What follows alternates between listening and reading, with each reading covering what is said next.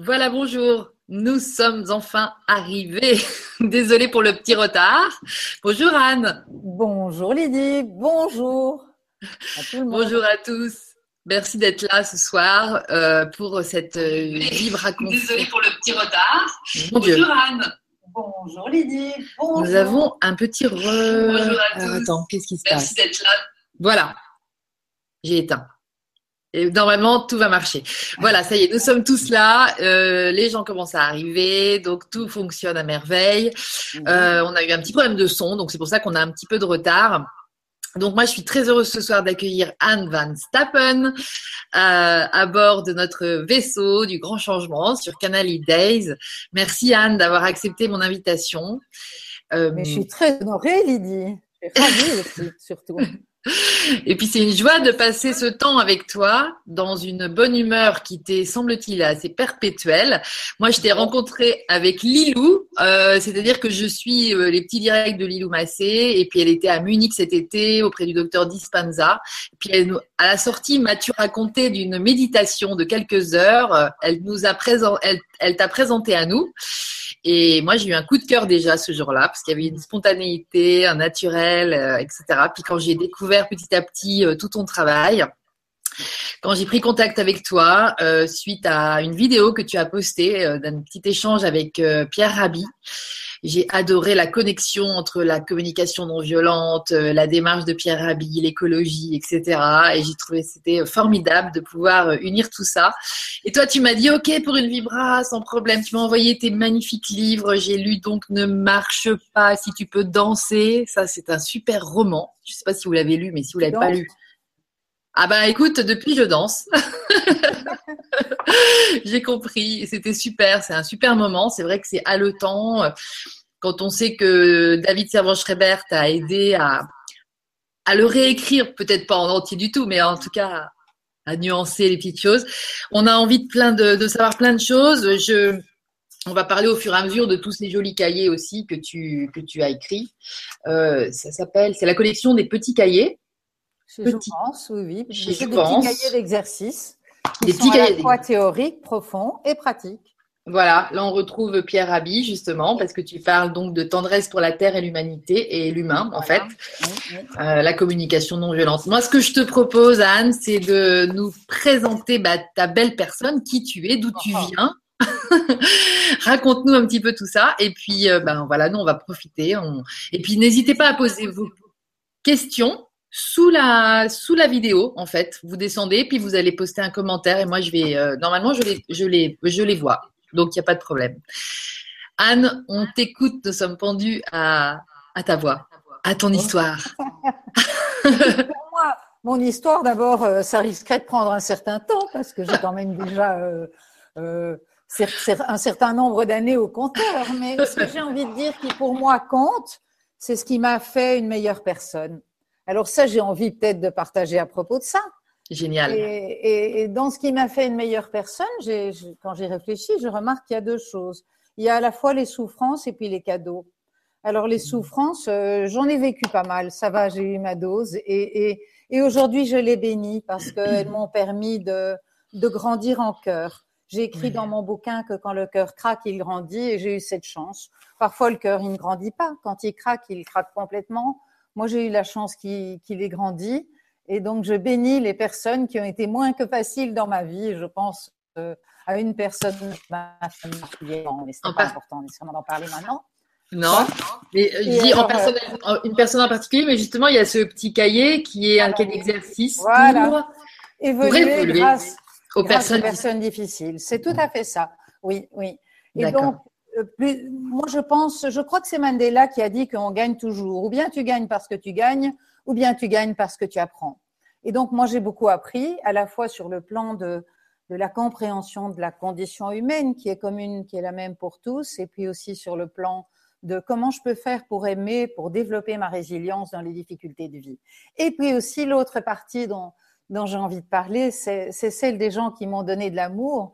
Et je remarque que depuis que je savais à peine marcher, je crois, je me souviens encore aujourd'hui de moments très très précis d'amour. J'avais par exemple un oncle, le frère de mon papa, qui avait une tête ronde comme un soleil. Et quand il me souriait, je me sentais vraiment importante et comme si j'existais et comme si je rentrais dans un bol d'amour. Voilà. Et puis, hmm. j'ai aussi écrit un petit texte que peut-être on lira plus tard à propos de l'amour, euh, à propos de mon grand-père, qui est un jour, quand j'étais, quand j'étais adolescente, qui est allé m'acheter un petit chien avec moi à, au marché, au marché euh, à Wavre, qui est un petit village près de chez moi. Et puis là, j'ai vraiment fait une expérience de l'amour. Peut-être j'en parlerai plus tard. Ah bah écoute, avec plaisir. Voilà. Avec plaisir. Tu as toujours. Euh, alors, dis, par, où, par quoi on commence? Bah, Je sais pas, tu voudrais encore, si tu veux, parle de moi. Donc, moi, j'ai. d'abord cultivé la beauté extérieure. J'ai j'ai acheté une ferme, j'ai été fermière. J'avais des chevaux, des poules, des moutons. J'avais malheureusement pas mal de rats dans les écuries et, et j'avais des chèvres et des chiens. Et puis j'adorais ça et je me suis, je me suis vraiment soignée, guérie et épanouie dans la nature. Et donc à ce moment-là, je cultivais beaucoup la beauté extérieure puisque je dansais, je faisais danser les chevaux. Et ça prend du temps. Pour dresser un cheval, ça prend mmh. des années. Et, mais ça m'a mmh. dressé, moi. Voilà. Mmh. Et après les chevaux, je suis passée des chevaux aux girafes, c'est-à-dire que je, depuis 1994, comme on dit chez vous, j'enseigne la communication non violente et on utilise des marionnettes dans ce processus. On utilise les girafes et les chacals. Donc maintenant, j'essaye de côtoyer les girafes. En tout cas, les girafes, les, humains girafes, parce que la girafe, la girafe, ça parle de, de quand on a le plus grand cœur du monde. C'est ça. Tu vas, tu vas, ça, tu vas nous expliquer un petit peu si, si. Mais je, voudrais savoir parce qu'il y a, il y a, il y a aussi une info, c'est que tu es docteur. Je suis médecin. Voilà. médecin. Oui, j'ai fait des études de médecine, oui, oui, il y a longtemps. Hein. Est-ce que tu as pratiqué en, tant que médecin classique, on va dire, ou est-ce que c'est ta façon? Alors, oui. j'ai pratiqué en tant que médecin classique euh, dans un centre euh, de médecine pour enfants euh, avant d'avoir mon deuxième enfant. Quand j'ai eu mon deuxième enfant, j'ai décidé d'arrêter et j'ai et j'ai aussi eu mon élevage de chevaux qui grossissait. C'était quand même un fameux travail que d'avoir, j'avais jusque parfois 18, 18 étalons chez moi. Il fallait dresser, évidemment, quand les chevaux allaient bien, ils repartaient de chez moi, mais quand ils étaient difficiles, on me les déposait. Donc voilà. Et alors aussi, euh, qu'est-ce que je voulais dire par rapport Oui, c'est ça. J'ai aussi eu la chance, quand j'ai fait ma septième année de médecine, de faire un stage de trois mois en prison, en chirurgie. Et ça m'a ah. beaucoup, beaucoup marqué, parce que j'ai vraiment vu des êtres humains égaux à moi. Déjà à l'époque, je n'avais pas conscience de toutes ces choses dont on, j'imagine, parler aujourd'hui mais ça m'a bouleversée. Je, je, rentrais, dans, enfin, je consultais, je les, je les écoutais, on faisait les diagnostics préopératoires. J'ai jamais eu peur. J'étais vraiment bien avec eux. Il y avait comme une connexion. Et à l'époque, on laissait les policiers à l'extérieur de la salle de consultation. Et, et, hmm. voilà, c'était c'était des bons moments, des beaux moments, très poignants aussi parce que je sentais déjà du haut de mes 24 ans, 23 ans, la, la souffrance qu'il peut y avoir quand on est enfermé comme ça pour des choses que mmh. peut-être on a faites dans un moment où notre système limbique nous a pris par la porte de derrière et qu'on n'a pas mesuré l'impact sur l'autre et sur nous-mêmes. Mais mmh. déjà, tu t'ouvrais en fait à, l'être humain dans toute sa splendeur, c'est-à-dire dans toute sa diversité aussi. Oui, je pense que grâce à cette personne de ma famille qui a été difficile, je pense que j'avais eu l'occasion de m'ouvrir à ma dimension humaine et, et fatalement du coup à celle des autres. Hmm. Voilà, c'est pas vraiment en médecine que j'ai appris ça parce que quand euh, on pratiquait, on, pardon, on étudiait la médecine de ce temps-là, euh, on se préoccupait de ce qu'on doit penser, apprendre et de ce qu'on doit poser comme geste, comme acte technique, mais pas du tout comment tu te sens et comment je peux te rendre la vie plus belle. Ça n'existait pas de ce temps-là. Et comment tu y es venu alors? Peu à peu. Comme dit Marshall Rosenberg, peu à peu, pas à pas. D'abord parce que moi, je suis passionnée par l'humain. En fait, j'ai fait médecine parce que je voulais faire psy quelque chose. Et puis après mmh. sept ans d'études, j'en ai vraiment eu assez d'étudier et d'être sur les, les bancs euh, de l'université. Et puis je suis devenue fermière. J'ai acheté une ferme. C'était fabuleux. J'avais l'impression, euh, en remuant le crottin, j'avais l'impression que je me faisais ma thérapie, quoi. tu m'as dit les cheveux m'ont dressé. C'était toi qui faisais du dressage. Et euh, pareil, tu as appris énormément aussi auprès de. Oui, oui, parce que j'avais la chance de ne pas avoir un franc. Donc j'avais, j'avais ma première camionnette, je l'ai payée l'équivalent de 25 euros d'aujourd'hui. J'ai mis un vieux moteur de 100 000 km dedans et tout, j'avais pas un franc. Donc, quelque part, j'ai dû être très, très conséquente, très résiliente, très endurante. Et donc, les chevaux m'ont beaucoup appris, beaucoup, beaucoup. J'avais les chevaux qui naissaient chez moi. Et puis, je devais en faire quelque chose, peu importe leur talent, quoi. Hmm. Voilà. Tu connais l'équithérapie aujourd'hui? J'en ai fait. Il y a quand j'avais mes chevaux, j'en faisais dans un centre près de chez moi, près de ma ferme, où il y avait des chevaux à qui on donnait peu à manger, donc ils étaient très très calmes, on va dire. Et je faisais monter des handicapés euh, une fois par quinzaine, je crois. Dis donc. J'ai adoré, adoré. Ah, mais c'est incroyable. Chez, nous, on appelait ça l'hypothérapie. Hein. L'hypothérapie. Oui, oui. Et, quand on voyait ces handicapés, il y en avait, il y avait des handicapés physiques et des handicapés mentaux, mais quand ils étaient comme ça, dressés et fiers sur leurs chevaux, c'était merveilleux de voir euh, à quel point ça leur ouvrait la, fierté d'eux, le cœur, voilà. Merveilleux. Hmm. Et tu es resté combien d'années comme ça dans cette ferme? Je suis restée 20 ans. 20 ans. 20 ans. Ouais. J'ai tout appris. J'ai appris à court d'un bulldozer, mais enfin, je sais pas si c'est l'objet de l'émission, mais tant qu'à faire, autant je te partage ça. Ah oui. Je conduisais un bulldozer. J'ai fait la piste de dressage avec un bulldozer, puis on achetait du sable. J'ai, qu'est-ce que j'ai fait? J'ai pris mon permis poids lourd sans direction assistée je conduisais un poids lourd euh, très lourd. Oui. Voilà. Et, puis j'ai sablé des façades aussi. J'avais acheté une ferme en briques espagnoles qui était chaulée, donc j'ai sablé les façades, j'ai enlevé les joints, déjointoyé, puis rejointoyé. Euh, ça m'a ah pris, ça m'a pris 15-20 ans.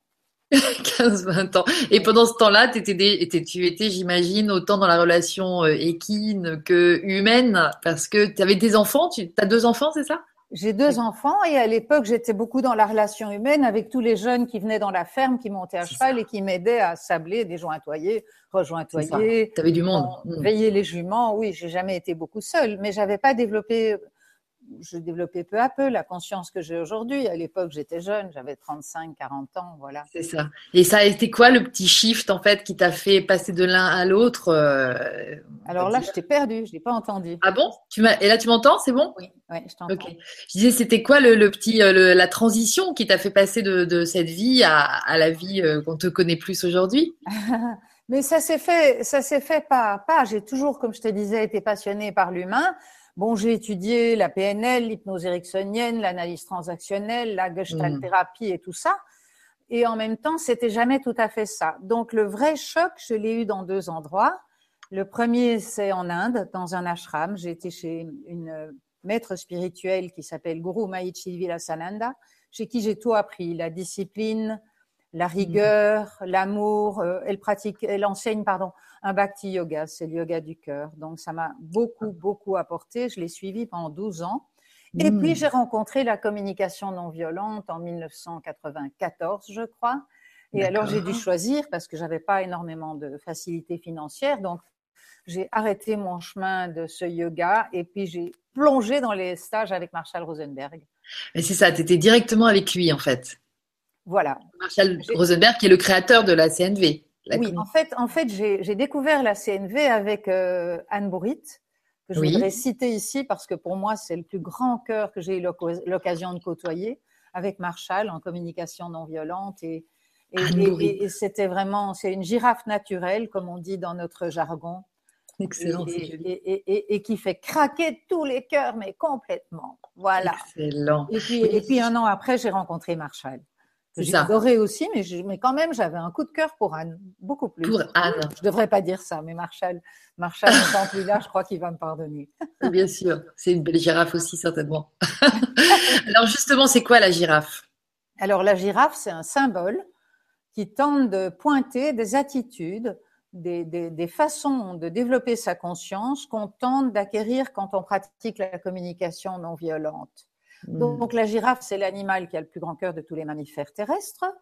Et, elle a donc cette capacité, plutôt que de juger, d'essayer de comprendre pourquoi quelqu'un se comporte comment il se comporte et d'essayer aussi de se faire comprendre sans agresser, sans attaquer.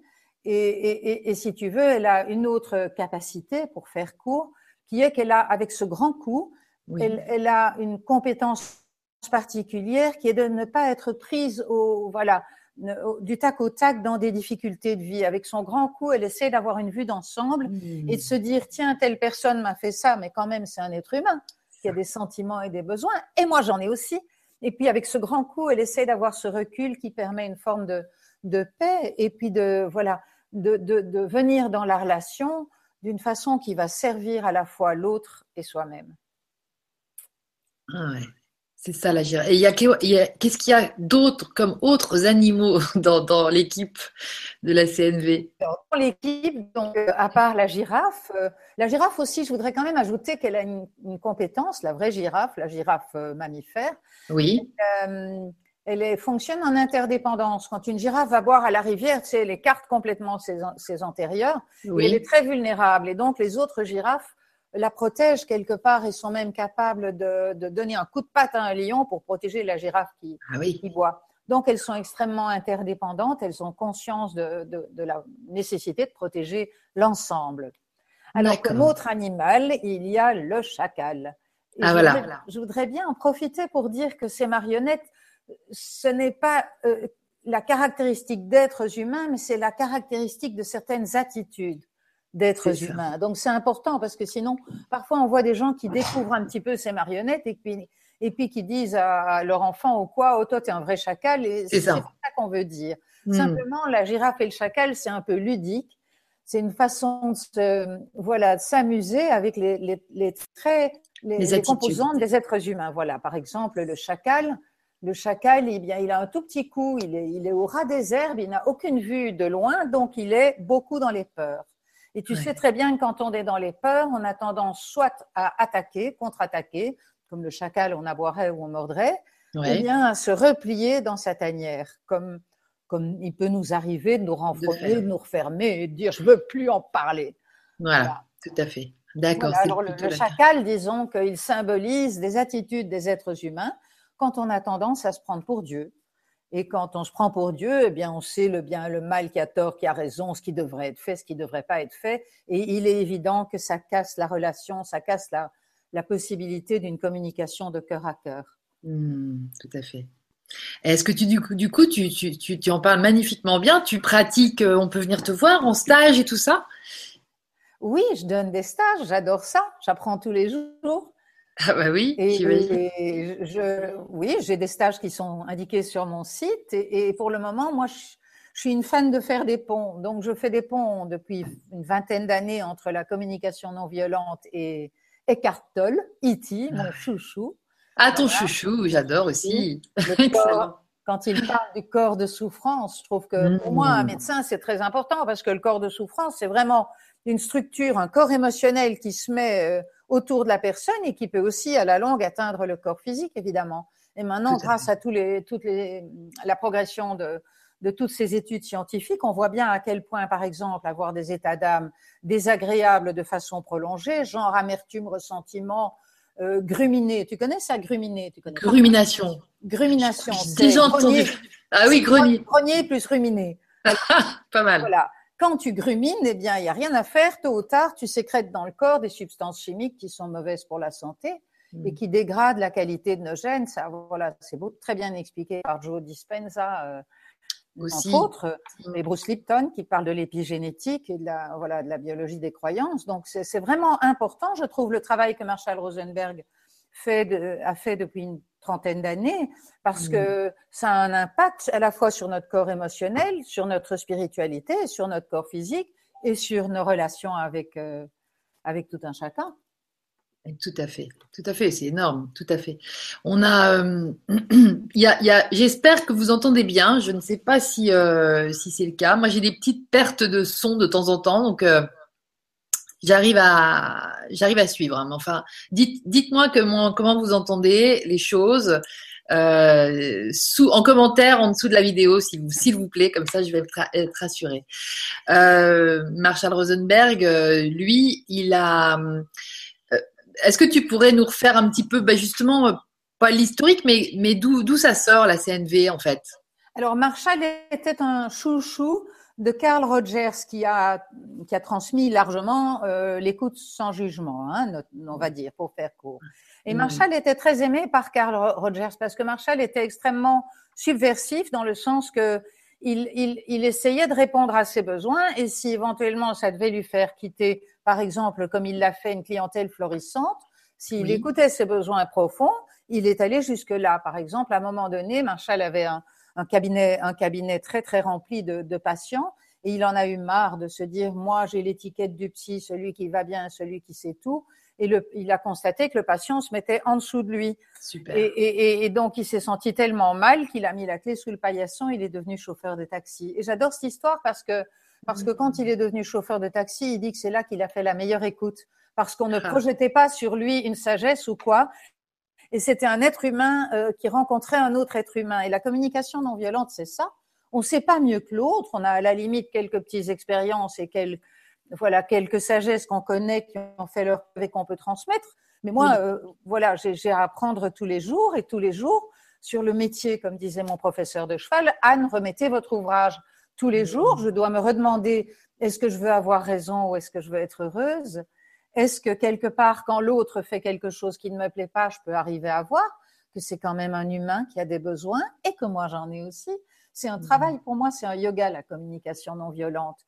Et plus je la pratique, plus elle me transforme. Et c'est pour ça que je trouve ça très beau. Et pour en revenir à Marshall, ce que j'aime aussi raconter, c'est que en fait, au départ, il était boxeur pour se Ah bon? défendre. Oui. Et donc, euh, en tant que boxeur, eh bien, il avait envie de se protéger, de prendre soin de lui. Et puis, ça ne l'a plus satisfait à un moment donné. Il a compris qu'il y avait moyen de se protéger autrement qu'en qu'en contre-attaquant ou qu'en attaquant l'autre. Et puis, c'est comme ça qu'il a commencé à mettre au point son processus. Et donc, il a poussé un peu plus loin le, la, la- voilà, ce que Carl Rogers nous avait proposé, cette écoute et en même temps, il s'est inspiré de, aussi de, de Gordon. Mais sa spécificité à Marshall, c'est qu'il a séparé le besoin des demandes, les besoins des demandes. Et donc, il a fait ce processus euh, en quatre étapes et en deux volets. Les deux volets étant toi et l'autre, fatalement. La communication, c'est toujours entre toi et moi. Ou si je suis seule, ça peut être entre deux parts de moi. Et Hmm. donc, euh, non seulement il y a ces deux volets, l'autre et moi, ou moi et l'autre, ou deux parts de moi. Et après, il y a quatre étapes que je peux peut-être citer brièvement. Oui, ça, les- avec voilà. plaisir. La première étape, c'est la capacité, plutôt que de monter sur mes grands chevaux, puisqu'on a parlé de chevaux aujourd'hui, c'est la capacité, même si je suis énervée, surprise, inquiète ou désespérée, de voir des faits concrets un peu aussi, voilà, aussi neutrement, si je puis dire, je ne sais pas si ça existe, que le ferait Allez. une caméra de télévision. Donc, bien. C'est déjà un travail immense parce que si je peux observer sans juger, ça va déjà désamorcer la violence. Par Ça, exemple, c'est la si première phase. c'est la première phase et elle n'est, elle n'est pas des moindres. Si, Ben si mon enfant rentre de l'école et que c'est la semaine des examens et qu'il allume la télé, plutôt que je lui dise euh, t'es encore en train de rien fiche devant la télé, hein, ou à la fois je fais une observation, c'est qu'il est devant la télé et euh, quelque part je le juge en tu es encore en train de rien fiche et tout mon non verbal peut montrer que je suis agacée. Là, je Mm. mélange trois choses qu'en communication non violente, on sépare les unes des autres. Donc la première étape, c'est déjà pas facile quand je suis énervée, c'est de dire quand je te vois à la télévision pendant la semaine des examens. Et là déjà commence mon chemin spirituel parce que si je les ai là, c'est pas évident. Si j'ai les boules- si j'ai les boules de, de, de dire ça. Et puis Forcément. la deuxième étape après l'observation, c'est comment je me sens. Bah, peut-être je me sens en colère ou je me sens inquiète. Je vais remettre mon oreillette. Donc, je peux lui dire, euh, je suis inquiète, je je suis fâchée aussi parce qu'on avait un contrat, un engagement. Oui. Donc, ça, la deuxième, plutôt que de dire tu, et puis de le traiter de tous les noms d'oiseaux, je vais parler de moi. Je vais dire mon humanité. Donc, je suis inquiète ou je suis en colère. Et puis, la troisième étape, c'est de dire ce à quoi j'aspire. Et ça, c'est ce qu'il y a de merveilleux. C'est vraiment le, le cœur et le diamant de ce processus. C'est de ne plus dire à l'autre en quoi il fait mal, mais de dire mes rêves, mes aspirations. Ben, moi, j'aime quand on fait un contrat, toi et moi, qu'on le tienne. Hmm. J'ai aussi besoin de comprendre qu'est-ce qui fait que tu allumes la télé alors qu'hier on en a parlé pendant une demi-heure, que pendant les examens ça le faisait pas. Et Hmm. puis peut-être j'ai besoin d'être rassurée que tu vas réussir, j'ai besoin d'être rassurée que Voilà. voilà que ça va marcher pour toi parce que c'est important pour moi que mes enfants soient outillés pour le futur. Donc là j'ai déjà fait trois étapes, tu vois, j'ai cité un fait, j'ai dit comment je le vis, j'ai dit mes besoins et puis la quatrième étape c'est une demande. Alors la demande, c'est quelque chose quelque part qui relance la danse entre l'autre et moi. La demande, c'est tu es d'accord qu'on en reparle, par exemple? Ça, ça peut être une demande. Voilà, ça, c'est en très synthétique un, Ouais, mais génial. le volet moi de la communication non violente. Hmm, magnifique. Et c'est vrai que, est-ce que tout d'un coup, je, je, pense aux adolescents, je me dis que c'est ah. bien reçu. Tu as, quoi comme public, en fait, à qui tu t'adresses? Un peu tout public. J'ai parfois des enfants de 8-9 ans qui viennent et qui sont très, très rapides pour comprendre. J'ai, il y a un an, une, une, petite fille de 8 ans qui est venue, elle était harcelée à l'école. Alors, j'ai sorti mes cartes de, des dessins avec des sentiments et des besoins, un jeu de cartes qui est très, très étoffé.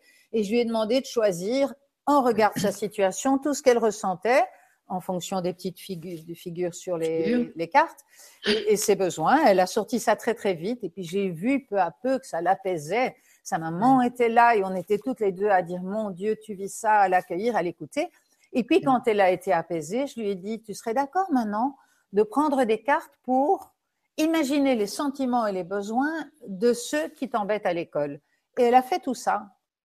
Et donc, j'ai vu vraiment, elle, était déjà très, très mature pour son âge et fort dans le cœur. Et j'ai vu mhm. qu'elle a pu comprendre qu'est-ce qui faisait qu'on en arrivait à l'embêter ou à l'harceler. Et puis après, on a discuté ensemble. Je me rappelle plus très bien euh, comment elle pouvait faire pour se protéger. Ça, c'était le point 4 de nouveau, c'était l'action. Qu'est-ce qu'elle pouvait faire concrètement? Qu'est-ce qu'elle met en place? Voilà. Voilà. Alors pour les adolescents, alors moi, ça m'a beaucoup appris puisque quand j'ai commencé la communication non violente, mon fils était ado.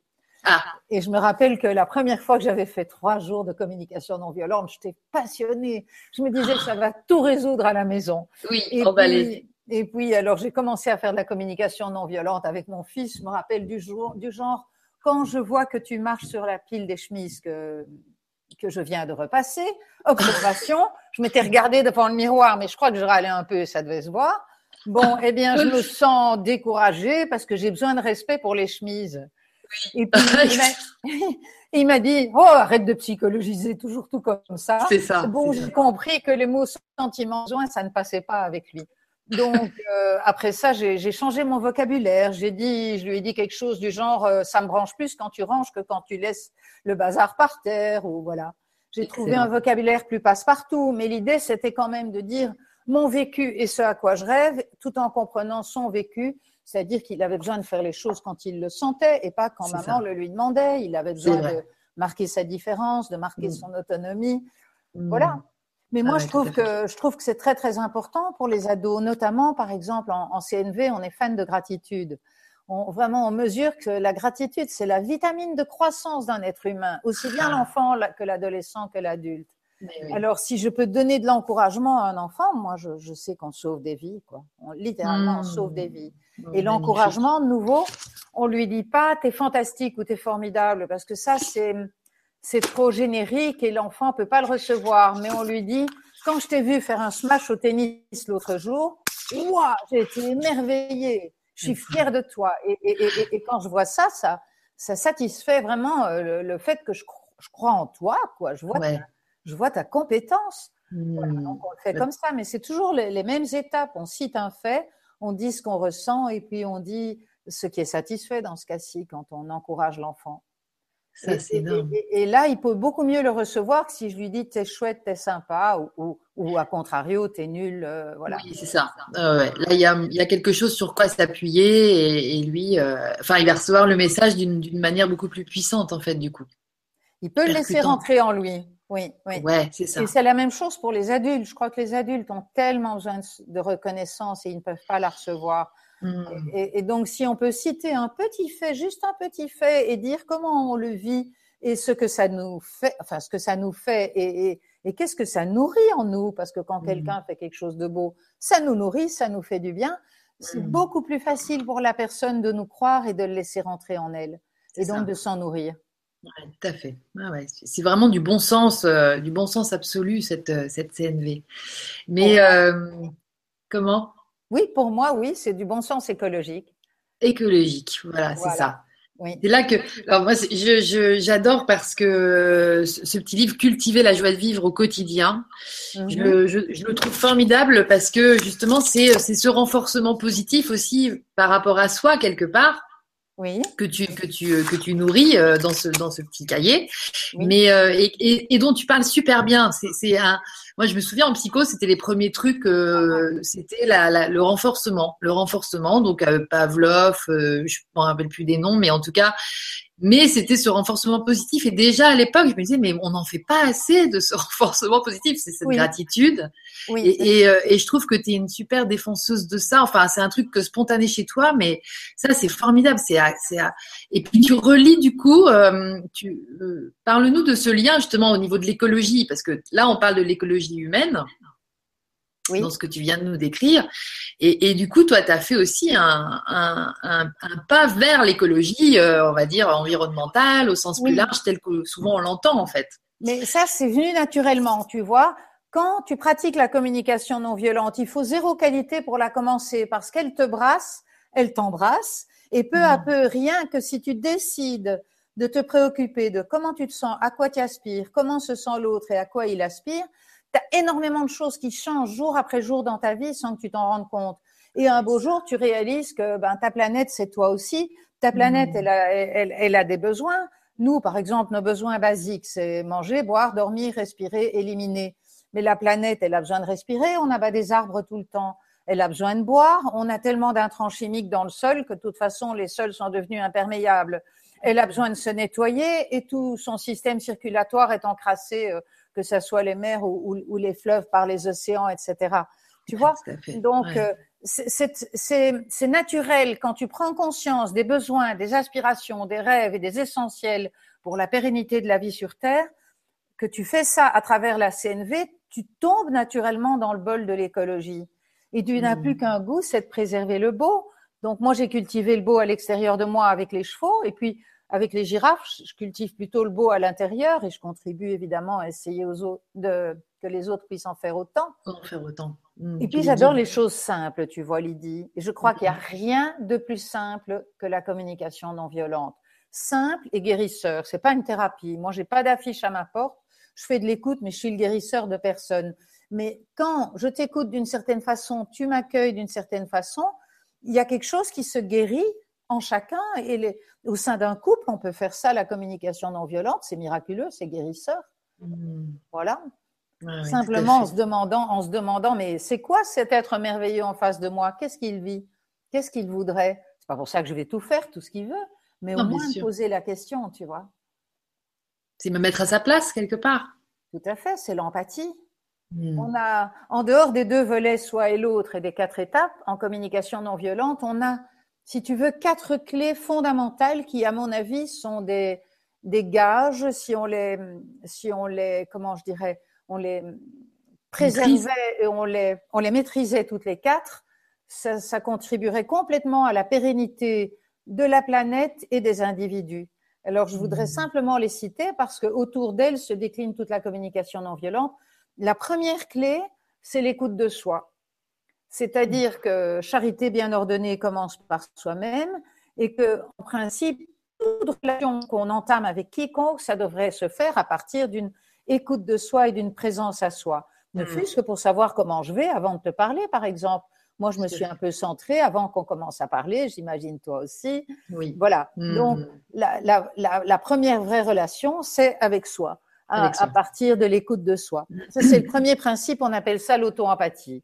Après ça, une deuxième chose fondamentale, c'est l'empathie. L'empathie, c'est je tente de comprendre l'autre et qu'il se sente compris. Même si je suis pas d'accord avec lui, je peux quand même tenter de le comprendre et de savoir ce qu'il vit et ce à quoi il aspire. Et d'ailleurs, j'augmente ensuite mes chances d'être comprise. Si je fais preuve de mon humanité, ça touche l'autre en face. Et puis à son tour, lui, il sera intéressé par moi tôt ou tard, il sera intéressé par mon vécu, mes aspirations à moi. Alors après l'empathie, c'est pas par ordre de préférence, hein, euh, non, non, non. Voilà. Après l'empathie, il y a un truc que moi j'adore, c'est l'expression de soi assertive. Ça veut assertive. Dire, ouais. Qu'est-ce que c'est? Comment je peux dire ma vérité d'une façon qui soit recevable, voire aimante? Alors là, je pense qu'il y a beaucoup, beaucoup à apprendre pour chacun d'entre nous. Parce qu'en général, hmm. on a plus tendance à, à, nous comporter ou à nous exprimer d'une façon où on, on balance à l'autre ces quatre vérités quand on n'en peut plus. Mais en amont de ça, en général, quand on n'en peut plus, on a ravalé, hein, on a on, a gruminé, comme je disais tout à l'heure. Hein, voilà, on a gruminé pendant pendant un certain temps, et puis tout d'un coup, boum, ça explose. Euh, je ne sais pas. Ce serait peut-être intéressant, je, je pense, de demander, enfin, que chacun se demande maintenant, est-ce que j'ai parfois un petit vélo dans ma tête, parfois ou souvent, Hein Ou après une conversation avec quelqu'un, je me dis flûte, j'aurais aimé dire ça et je l'ai pas dit. Bon, parce que ça, tout ce qui n'est pas dit, tôt ou tard, soit ça se tourne contre moi et ça me rend malade, soit je le renvoie à l'autre et bonjour le paquet quand je lui renvoie. C'est ça. Donc, apprendre à pouvoir dire les choses de façon recevable et aimante, autant pour moi que pour l'autre, ça, c'est un des, un des fleurons de la communication non violente. Et c'est quand mmh. même pas impossible, quoi. Il suffit de connaître ses besoins, de s'être donné beaucoup d'auto-empathie et de savoir que quand je parle à l'autre, c'est important de ne pas gémir. Quand je parle à l'autre, je vais pas jouer à la victime, sous-entendu, c'est lui qui a tout faux, parce que ça, c'est pas de la communication non violente. Je vais vraiment avoir renoué la connexion profonde avec mes aspirations, justement les plus profondes. Et je vais voir ce qui, moi, me nourrit, mon flambeau. Alors, quand je tiens mon flambeau, je vais parler à l'autre, il va rien prendre contre lui parce qu'à la limite, il n'est même plus dans la photo, tu vois. On pourra peut-être faire un exemple de ça tout à l'heure. Et mm. alors, le quatrième fleuron de la communication non violente, la quatrième clé, c'est la gratitude, justement, c'est l'émerveillement. Ah ouais, c'est ça. Alors, avec ces quatre ingrédients, tu peux aller partout. T'es outillé. T'es outillé. Et puis, ça t'ouvre le cœur de, de, de, jour en jour, de mois en mois. Chaque fois que tu le pratiques, ça t'ouvre le cœur. Et donc, mm. c'est tout gagnant. Donc, maintenant, avec toutes les recherches qui sont proposées par euh, ceux que je citais tout à l'heure, Bruce Lipton, Joe Dispenza et bien d'autres, on mesure à quel point la communication non violente, moi j'avais déjà cette prémonition il y a 20 ans, euh, quand je l'ai commencé, la communication non violente, c'est de la médecine. C'est la hmm. médecine du vécu, du vécu, physio, du vécu émotionnel qui a un impact sur toute la physiologie. Ah, mais maintenant, on, maintenant, on prouve ça, c'est prouvé tout le temps. Il suffit de mesurer certains taux dans les urines de neurotransmetteurs et, et autres, voilà, autres hormones, autres substances chimiques pour savoir à quel point les gens qui cultivent des états d'âme élevés ou qui transforment leurs jugements ou leurs idées noires en potentiel d'action, par exemple, en besoin, eh bien, ces gens-là, c'est prouvé, quand ils travaillent ça un certain temps, leur corps va mieux. Leur mmh. corps sécrète plus d'hormones, genre ocytocine et voilà, autres hormones favorisant le bonheur, la paix, la santé, la créativité, etc. L'ouverture, oui, tout à fait. Génial. Ouais, tout à fait. Le, il y avait une question qui était posée dès le début et je trouve que ça, ça, ça parle de tout ce que tu nous évoques. Donc, je, je remercie Pascal Bornery qui te l'a posé. Bonsoir à tous. Il est parfois tellement compliqué d'être ce que nous sommes en profondeur. Donc, c'était par rapport au titre avec douceur, amour et de garder la joie quand nous sommes happés par les habitudes de cette ancienne vie cette ancienne vie pleine de schémas, de répétitions et de croyances. Comment rester toujours dans cet amour profond? Je sais pas parce que je n'y reste pas toujours. Ah, merci de ton honnêteté. Donc, le tout, c'est déjà, quand je vois que je n'y suis pas restée, c'est amour pour moi. Ok, ma chérie, tu y es pas arrivée aujourd'hui. T'as engueulé quelqu'un. Aïe, aïe, aïe. Ça, c'est la première chose. Alors, la deuxième chose, dès que je me suis donné de l'amour, si tu veux, mon cœur s'adoucit. Et puis, ça me permet de, de nouveau me dire, OK, avec quelle énergie j'ai envie de vivre ma vie? Et puis je mmh. mesure que j'ai pas envie de vivre ma vie en agressant l'autre ou en me laissant agresser. Et donc ça me donne le, cœur, ça me redonne du cœur pour euh, retourner à l'ouvrage et déconditionner, comme le disait Pascal, mes croyances, mes habitudes, mes fonctionnements qui sont tellement automatisés que des fois ils me surprennent avant que j'ai eu le temps de me consulter, j'ai déjà réagi. J'aimais beaucoup, Stephen Covey disait, entre le stimulus et la réponse, il y a un espace. En tout cas, on peut l'espérer et de la façon dont j'utilise l'espace entre le stimulus, ce qui est ce qu'on me fait, et ma réponse, qui est ce que j'en fais, la façon dont j'utilise, de la façon dont j'utilise cet espace, dépend mon progrès et mon bonheur. Et moi, là-dedans, j'ai mis la CNV. Voilà. Quand il y a le stimulus, je commence par, quand j'y arrive, faire, la fermer. Et puis, et puis me demander, OK, comment je me sens? Et puis, si je vois que je me sens furieuse, ben, il faut que je quitte la pièce et que j'aille écouter comment je le vis. Et puis, comme dit Pascal, il faut arriver dans la profondeur de mon ressenti. Et ça, au début, on va peut-être juste sentir qu'on est en colère, qu'on est furieux, qu'on est coupé de soi-même et on est dans la tête occupé à juger l'autre qui n'aurait pas dû faire ça ou qui aurait dû faire ça, etc. Ça prend un temps d'accueillir ces états d'âme. Et puis ensuite, on va peut-être noter tous nos jugements sur la personne. Donc ça, c'est pour quand on a repris nos anciens travers. Alors on écrit tous nos jugements et une fois qu'on en est là, surtout si on est seul, parce que, parce que toutes les colères, elles devraient se mettre uniquement sur le papier et pas dans les oreilles de l'autre, comme dit Byron Katie, Euh, une fois mm. que j'ai noté tous mes jugements, j'ai toutes mes perles. Parce que chaque jugement contient des perles. Et, ah. c'est-à-dire qu'il contient mes besoins. Si je me dis l'autre ne pense pas en moi, à moi par exemple, eh ben qu'est-ce mm. que j'ai besoin de croire que je compte? Tu vois Alors si je vais chez l'autre en disant tu n'es qu'un égocentrique, ça va pas le faire et ça va en plus renforcer mes passerelles neuronales où je me où je me mets à le juger, où je, je me mets en, en, défense et en réactivité par rapport à cette personne. Donc, je réalise que j'ai besoin de croire que je compte. Et alors, pour descendre dans la profondeur, puisque Pascal parlait de ça, euh, alors là, c'est très simple, Pascal.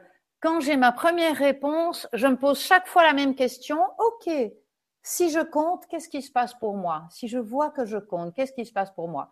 Et puis, je ferme les yeux, je réfléchis. Ah, je vois que je me détends. Hmm, je vois que je m'adoucis aussi. Ah, ok. Et quand je me détends et je m'adoucis, qu'est-ce qui se passe pour moi? Ah, ma bienveillance remonte et mon élan de vie revient. Ah, et quand mon élan de vie revient, ah, mais j'ai de nouveau envie de retourner vers l'autre. Et donc, il y a tout un chemin qui se fait. Et alors, quand je vais aller parler à l'autre, je ne vais pas lui dire je suis en colère parce que tu. Je vais lui dire, tu sais, moi, je vois que c'est plus facile pour moi d'être dans la douceur, dans la détente et dans le, partage avec toi quand, eh bien, quand, par exemple, je sens que je compte. Est-ce que tu pourrais me dire, et je termine toujours par une demande, tu voudrais bien me dire une chose que tu apprécies chez moi? Comme ça, ma petite part blessée, elle sera rassurée qu'elle compte. Voilà, par exemple, enfin. Génial. Ouais, super. Ben, merci. C'est un, bel exemple, un joli exemple. De... Et merci Pascal pour cette question qui était, qui, était une belle illustration. Très pertinente. Et alors, je voudrais quand même rajouter, parce que je voudrais pas faire passer la communication non violente pour simple. C'est pour ça que j'ai dit que moi, j'ai des rechutes régulièrement. Ça fait quand même 20 ans que je suis dedans. Mais chaque pas, chaque pas me transforme, chaque pas me rend fière et chaque pas ouvre mon cœur. Donc, à chaque fois, moi, quand j'ai raté, maintenant, je reviens chez l'autre et je lui dis, euh, voilà, j'ai pas du tout fonctionné comme j'aurais aimé. Est-ce que tu me donnes une deuxième chance? Et peu à peu, je déconditionne mes systèmes de croyances, comme quoi l'autre aurait dû me comprendre plus vite, aurait dû prendre soin de moi, aurait dû, je sais pas moi, euh, sortir les poubelles ou n'importe quoi. Voilà, il y a tout un travail de de, de, de peaufinage de mon cœur. Et pour moi, c'est plus important. Je devrais peut-être pas dire ça en antenne, mais je vais quand même le dire parce que j'aime cette vérité. Pour moi, c'est plus important de me transformer et d'ouvrir mon cœur que d'être parfaite à tout moment. Donc, je vois la CNV aujourd'hui, et je pense que j'ai pas mal de collègues qui partageront cet avis, dans le fait d'aller sans cesse explorer qu'est-ce qu'il y a dans mon cœur, écouter mon cœur, le comprendre, comprendre toutes ces strates de besoins, des besoins plus de surface, comme j'ai besoin d'être comprise, ou de compréhension, et des besoins plus profonds, comme j'ai besoin de donner ma pleine beauté. Ça, c'est un mmh. besoin plus profond et c'est plus facile quand on me comprend. Eh bien, euh, si tu veux, pour moi, c'est à la limite plus important de m'éveiller à ma spiritualité grâce à la CNV et je crois que c'est ce qu'elle fait. Je pense que mmh. c'est vraiment un chemin qui développe tellement de conscience que moi je la vois comme un chemin d'éveil un chemin d'éveil complet. Et c'est plus important que de réussir à tous les coups d'être peace and love avec mes quatre étapes et de tout bien faire. Non, on est un être humain. Il y a des jours avec et il y a des jours sans. Hmm. un éveil à ma spiritualité. Oui, vas-y, vas-y. Je dis un éveil à ma spiritualité, c'est ça. Je t'entendais, je me disais, c'est vraiment l'intériorité qui se joue, quoi. C'est notre connexion à l'intérieur de nous qui se joue à ce moment-là.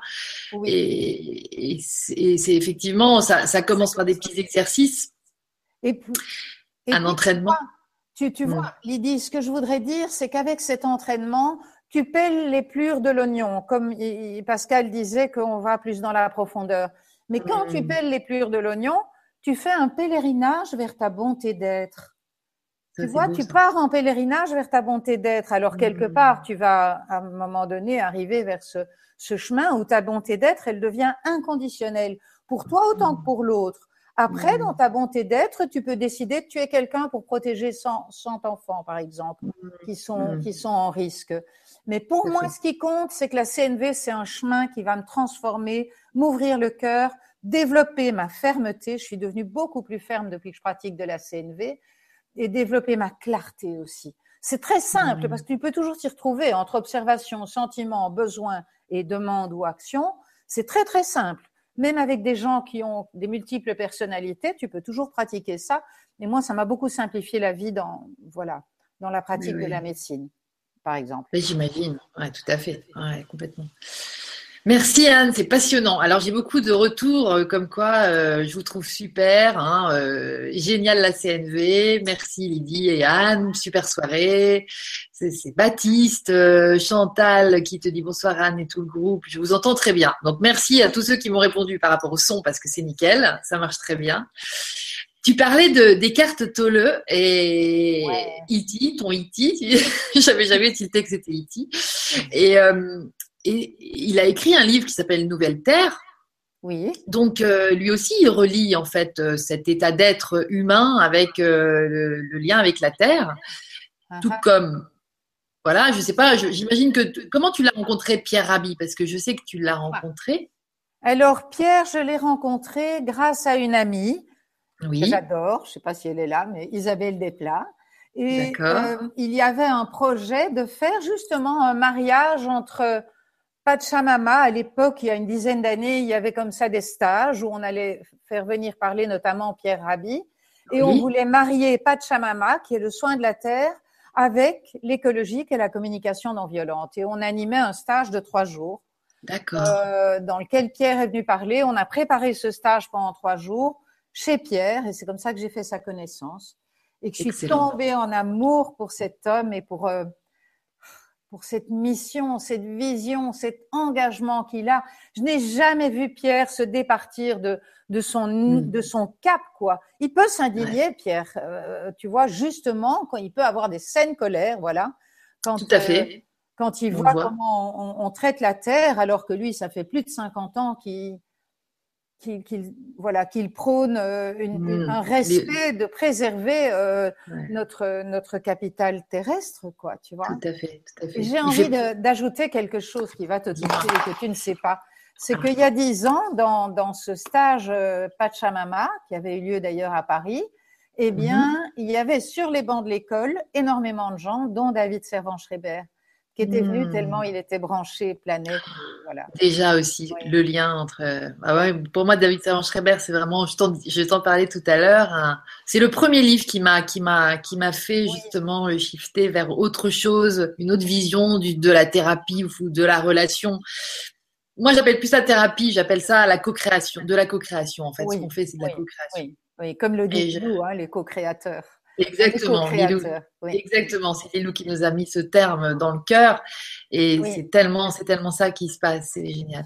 Donc merci, oui, parce que ce lien avec euh, avec Pierre Rabhi euh, et Cartoleux, moi j'adore aussi ton quand tu parles de de, de Joey Dispenza. Ah. Tu peux nous en dire cinq minutes, hein, de quelques mots de, du oh docteur Dispenza. Oh là là, qu'est-ce que tu as envie de savoir? Écoute, euh, ce que tu vas chercher avec lui, auprès de lui, qu'est-ce qu'il apporte cet homme-là? Tout, tout.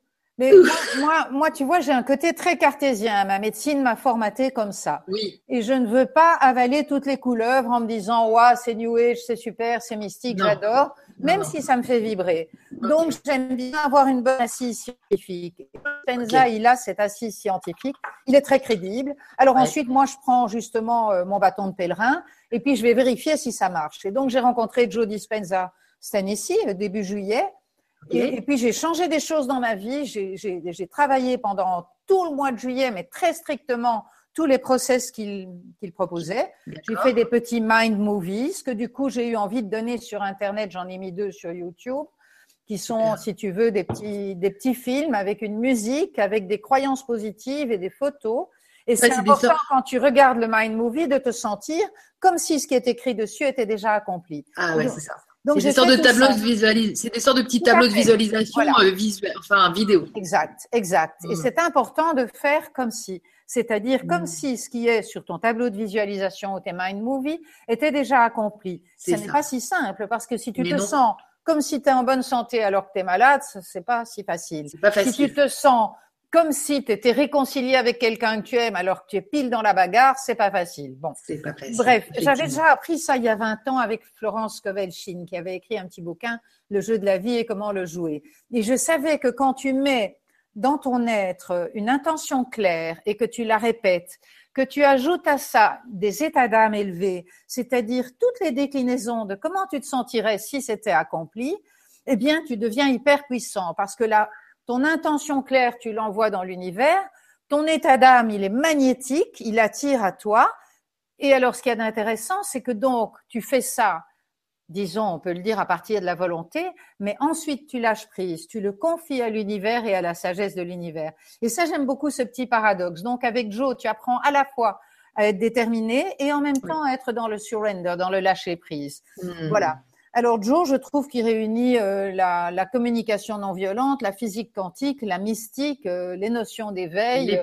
Et moi, j'ai vérifié, euh, j'avais fait un mind movie, je crois que j'ai eu assez rapidement 17 de mes croyances sur les 24 que j'avais mises qui étaient accomplies, quoi. Ah, dis donc. Alors ça m'a ça m'a bluffé. J'ai vu la puissance quand tu arrives à lancer des choses dans ce champ des possibles où tout est soit onde, soit particule, soit électron. Donc L'effondrement de la fonction d'onde, c'est quand une onde se précipite en particule. Et on sait maintenant que quand tu observes un lieu présumé de l'apparition d'une particule, tu la fais apparaître. Donc, le hmm. type d'observateur qu'on est, c'est vachement important, tu vois. Alors, est-ce que je suis un observateur non violent ou, un observateur agacé dans l'amertume et dans la méfiance? Donc, quand tu travailles à être un observateur pacifié, pacifiant, confiant, eh bien, tu, tu, vas avoir tendance à précipiter, à faire l'effondrement de la fonction d'onde d'une façon X qui est peut-être plus porteuse que si, si tu es dans tes négativités ou dans ton, ta grumination, comme on disait tout à l'heure. Tout à fait, tout à fait.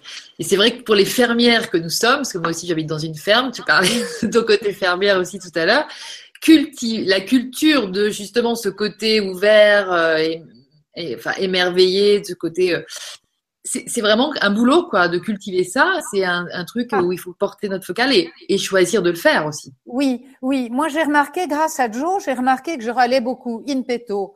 Je râlais pas trop officiellement parce que je suis bien éduquée par la communication non violente et que je suis à l'intérieur de tenter de tenter d'appliquer ce que j'enseigne, mais je voyais bien qu'à l'intérieur, c'était pas toujours paisible. Je devais faire un solide travail, rentrer chez moi, crier euh, sur les murs dans ma chambre, quoi, tu vois et, puis, et puis, ce que je me suis rendu compte après les, les, les pratiques que Joe propose, notamment une méditation euh, bouddhiste assez ancienne qui consiste à, à, faire un travail de compression sur les trois chakras inférieurs, les trois centres d'énergie du bas du corps, j'ai mhm. constaté que vraiment ça changeait mon état émotionnel. Donc il y a des pratiques, il y a des respirations pour ça, et il y a évidemment le yoga de la CNV. Chaque fois que j'ai un état d'âme négatif, en CNV, ça veut dire que j'ai un besoin inassouvi. C'est pour ça que je disais que tout jugement est une perle, parce que si je me dis euh, je suis nulle dans ma conférence, par exemple, ou dans mon mhm. exposé avec toi, je vais pas rester avec ça. Je vais accueillir comment je me sens. Peut-être je me sens déçue. Quel est mon mhm. besoin? C'est mon besoin, c'est de donner le meilleur. C'est moins toxique que de me dire que je suis nulle. Donc tu vois toute sensation, je suis nulle, je suis pas capable, je suis victime et mhm. tout ça, ça contient la perle de nos aspirations. Mais c'est très important de pouvoir le transformer en nos aspirations nos rêves. Et en plus, on est beaucoup plus fertile du coup pour recevoir, euh, ah. bah, pour les recevoir dans le concret, dans la matière. Quoi. Oui, parle-moi un peu de ta grange et de ta ferme. Tu, je sais que tu fais les idées. Ah non, non, bah, justement, c'est très drôle parce que justement, c'est un endroit qu'on sent euh, très fertilisant en fait. Enfin, c'est un endroit, ça dure deux jours, c'est dans ça dure deux jours par an, donc c'est vraiment un moment, tu vois. Mais une, forme de célébration de toutes ces formes euh, optimistes de, de la création et de et de la conscience de notre pouvoir de créateur justement. Et, il y a vraiment une forme de célébration parce que c'est très festif les gens sont joyeux de se retrouver euh, même s'ils se connaissaient pas avant on est tous à aspirer à ce genre de, de, de processus. Et c'est vrai que moi je ressens une je, je, suis très heureuse que ça ait lieu dans une ferme parce que je ressens une forme de fertilisation tu vois. Il y a ah, ah. c'est comme si on était nous-mêmes le terreau qu'allions accueillir qui, va accueillir en fait ce à quoi on aspire. Pour que les graines poussent pour que les graines poussent, toutes les graines qui sont nos pensées, nos idées, plutôt.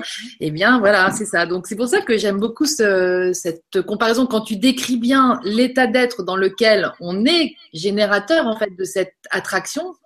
Euh, et de cette matérialisation des choses, eh bien, c'est vraiment à cultiver. Donc, moi, je dis toujours que je cultive le bon sens dans cette ferme. Quand on me demande si je cultive euh, des choux et tout, pour l'instant, pas encore, même si je m'intéresse à la permaculture ou à, l'écologie euh, de, de Pierre Rabhi à l'agroécologie de Pierre Rabhi et j'aimerais bien en parler aussi aux prochains e Mais tu vois, c'est euh, c'est très, euh, c'est très. Euh, je pense qu'on a vraiment à prendre soin de notre intériorité, de notre relation à nous, et de d'entretenir ça comme on entretiendrait un champ, un carré de, terre pour y faire pousser de belles, belles choses. Et tu sais, hmm. moi, il y a une métaphore que j'aime beaucoup employer, c'est que l'empathie, c'est le terreau nécessaire pour que les plantes poussent. L'empathie, c'est-à-dire tenter de comprendre l'autre, comme je disais tout à l'heure, et qu'il se sente compris, mais avec ton cœur, pas comme une technique. Quand tu donnes de l'empathie, si elle est sincère, si tu n'es pas en train de manipuler, que vraiment tu essayes de comprendre ce que tu mets en face qui fait quelque chose que toi tu ferais jamais, par exemple. Quand tu essayes de comprendre, quelque part ça crée un climat de confiance et c'est un peu le terreau, tu vois, dans lequel les graines peuvent pousser. Donc par exemple, pour reprendre les ados dont tu parlais tout à l'heure, oui. si je, je pense à mon fils qui par exemple à une époque voulait se tatouer, alors, c'était pas trop facile pour moi. Mais si je mm. lui, la, la, communication violente, c'est lui dire non, tu te tatoues pas. Si je me tatoue, non, tu le fais pas, etc. Et ça mm. fait ping-pong. Donc, euh, euh, je me rappelle qu'à l'époque, j'ai essayé de le comprendre et je lui ai dit, ben, est-ce que tu as besoin de te démarquer? Est-ce que tu as besoin de pouvoir décider par toi-même comment, comment, tu, comment tu apparais? Est-ce que tu as besoin de changement? Est-ce que tu as besoin d'autonomie Donc, j'ai essayé de le comprendre pour ensuite aussi pour créer le lien, évidemment, et parce que ça m'intéresse. Mais ensuite, ça nous permet ensuite de nous faire comprendre. C'est-à-dire que nous, on a besoin d'être certain si notre enfant fait quelque chose qui va pas s'enlever facilement, qui va pas le regretter après, tu vois. Par exactement, exactement. Voilà, et puis que, voilà, j'entends des gens qui parfois vont au travail et sont tatoués, du coup ils doivent avoir des chemises euh, longues en été parce que c'est exigé par le travail.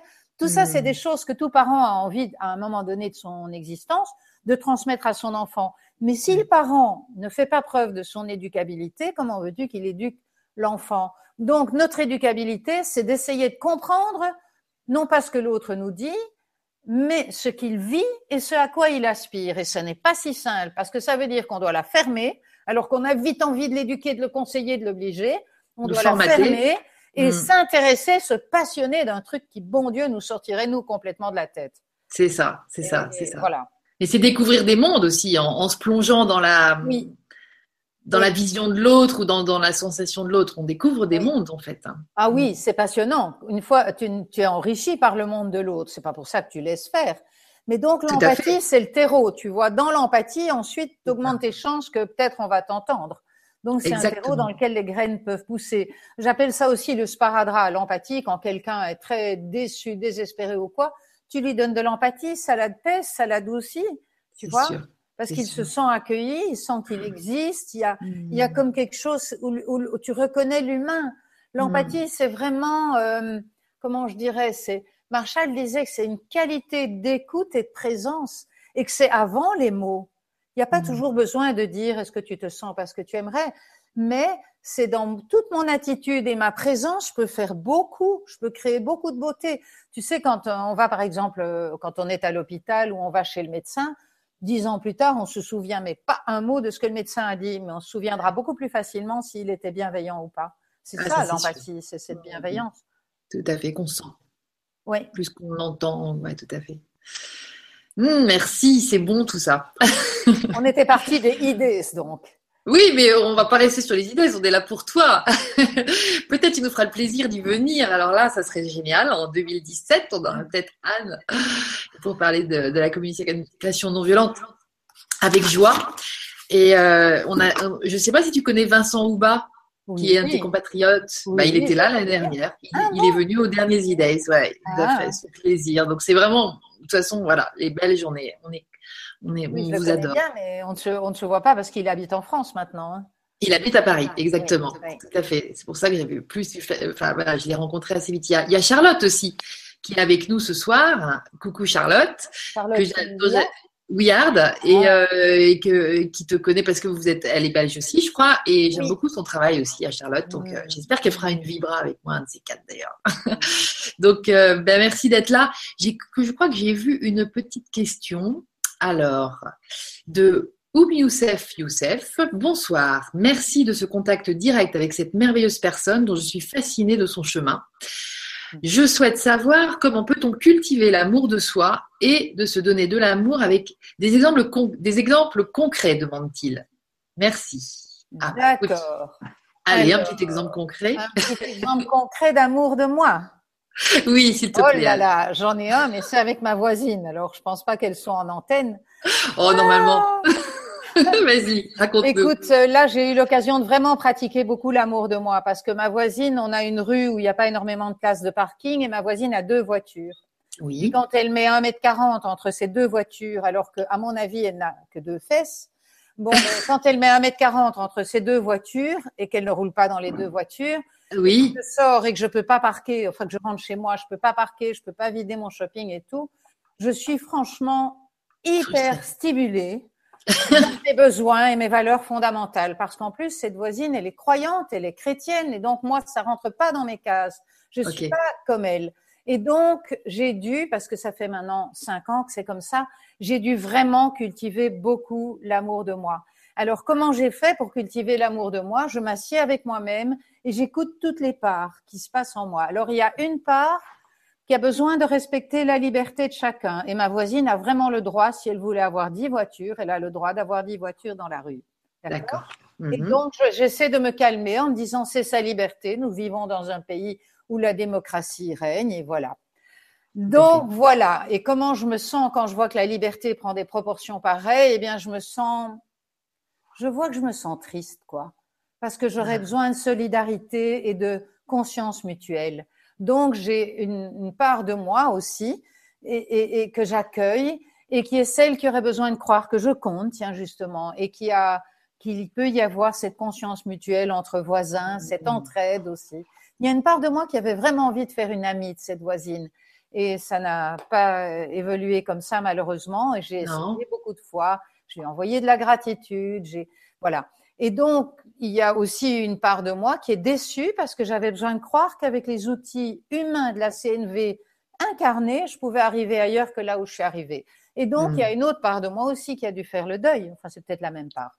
Donc, il y a une part de moi qui a dû faire le deuil et de me rendre compte que ben les limites de la CNV, c'est les limites de ce que je peux atteindre. Voilà. Bien sûr. donc, pour revenir à comment je peux faire pour m'aimer moi-même, la première chose, c'est de reconnaître tout ce qui m'habite.